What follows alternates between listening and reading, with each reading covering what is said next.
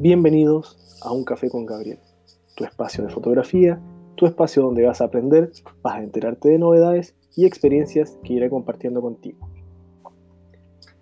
Para comenzar nuestro segundo episodio dentro del podcast, vamos a tomar un café conociendo los tres elementos fundamentales de la fotografía, los cuales componen al triángulo de exposición. Entonces, dentro de la fotografía tenemos que conocer como la palma de nuestras manos los tres elementos esenciales que nos van a perseguir durante todo momento y los cuales debemos saber manejar para poder capturar una fotografía de forma correcta. ¿Cuáles son estos elementos? La velocidad de exposición, la apertura del diafragma y la sensibilidad ISO. A partir de estos tres elementos vamos a poder controlar y ajustar los valores de acuerdo a lo que nos indica el triángulo de exposición. Antes de definir cada uno, de estos elementos fundamentales de la fotografía, vamos a introducirnos en qué es el triángulo de exposición. Para entenderlo, obviamente vamos a imaginarnos un triángulo. O si quieres, dibuja uno en algún cuaderno que tengas a mano. Si no tienes un cuaderno, coloca pausa mientras buscas uno y luego continúas con esta definición. Entonces, el triángulo de exposición, por definición, es una analogía que se utiliza para explicar los elementos fundamentales que afectan a la exposición dentro de una fotografía y la forma en que estos se relacionan. De acuerdo con la definición de estos tres elementos, deben estar en perfecto equilibrio para conseguir una correcta exposición de la luz, lo que se traduce a tener un valor de exposición igual a cero. Ahora imaginemos un triángulo. En el extremo superior de este vamos a tener la apertura del diafragma, en su extremo inferior izquierdo vamos a tener la velocidad de exposición y en su extremo inferior derecho la sensibilidad ISO.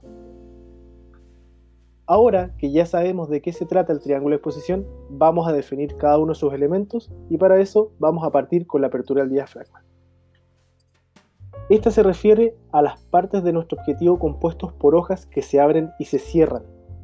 Mientras estas hojas que componen el diafragma estén más abiertas, o sea, el círculo que formará en el centro de nuestro objetivo sea más grande, más luz entrará a nuestro objetivo. Y al revés, si el diafragma está más cerrado, o sea, el círculo va a ser más pequeño, menos cantidad de luz atravesará nuestra lente, por lo cual vamos a disminuir la exposición de nuestra fotografía. Pero este no es el único rol en el que influye nuestro diafragma dentro de la fotografía. Otro de sus efectos es influir en la profundidad de campo, y yo creo que esto es lo que más les interesa a todos. Esto quiere decir que a mayor apertura, menor será el área enfocada en nuestra fotografía, mientras que al usar aperturas más cerradas lograremos ampliar el área enfocada en nuestra fotografía. Cada vez que modifiquemos este valor, tendremos que modificar los otros dos valores por los cuales se compone el triángulo de exposición, ya que recordemos están directamente relacionados. Los valores de la apertura del diafragma se representan con números decimales, acompañados de la letra F. Por eso, de ahora en adelante vamos a hablar, por ejemplo, de una apertura F2.8 y hay que tener en cuenta que la apertura del diafragma y la profundidad de campo que quieras lograr van a depender del tipo de fotografía que estés realizando. Si vas a estar fotografiando un paisaje en donde quieres mantener la mayor área de esta enfocada, entonces vas a utilizar un, valor F bajo, por ejemplo F5.6 o F8. Ahora, si vamos a estar haciendo un retrato en donde la persona que está fotografiando es tu primer plano, es tu centro de atención, tienes que resaltar del resto de la fotografía, para esto vamos a utilizar un F2.8 o 1.4 dependiendo del tipo de objetivo que estemos utilizando. Para así lograr enfocar al sujeto y todo lo que esté detrás de él se mantenga desenfocado. Y así formemos este lindo efecto de desenfoque que a todos nos gusta.